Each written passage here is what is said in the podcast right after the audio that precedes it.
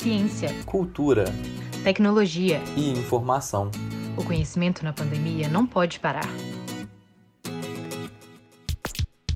Pílulas de extensão. Na Rádio Terceiro Andar. Na frequência da Fafiche. Você conhece o Instituto Confúcio? Eu sou Leandro Rodrigues Alves Diniz, eu sou professor da Faculdade de Letras, da UFMG, e eu assumi a direção do Instituto Confúcio uh, em abril deste ano, que é uma direção do Instituto compartilhada com uh, um professor ou uma professora chinesa. Né? O Instituto Confúcio é um programa global de ensino sobre a língua e cultura chinesa. O projeto está associado ao Ministério da Educação da China e conta com mais de 550 unidades ao redor do mundo.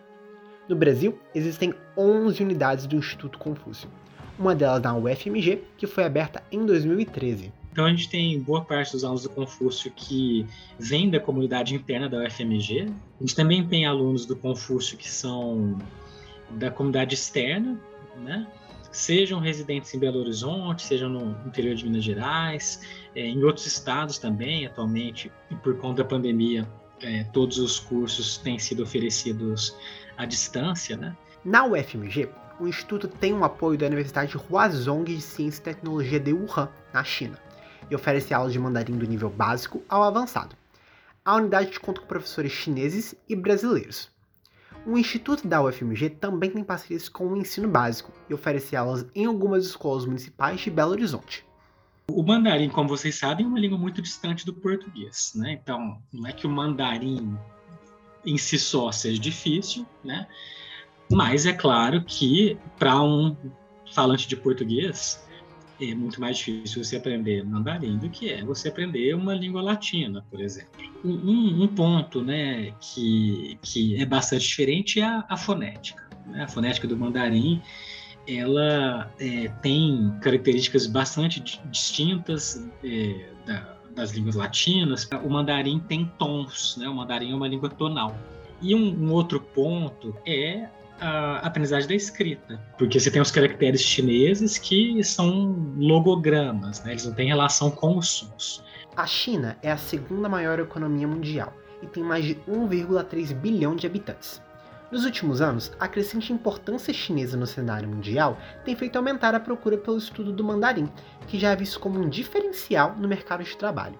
E, infelizmente, nos últimos anos, em especial, houve todo um movimento, inclusive, de depreciação da, da imagem chinesa, né? até por parte de veículos, vamos dizer, oficiais. Claro, também atendem a, a certos interesses geopolíticos. Né? Então, a gente pensar nessa formação de professores de mandarim é uma demanda cada vez maior né? e cada vez mais, mais importante. E a gente vê que realmente tem muita gente interessada. Além do ensino do mandarim, o Instituto oferece uma série de outras oportunidades aos interessados pela língua e cultura chinesa.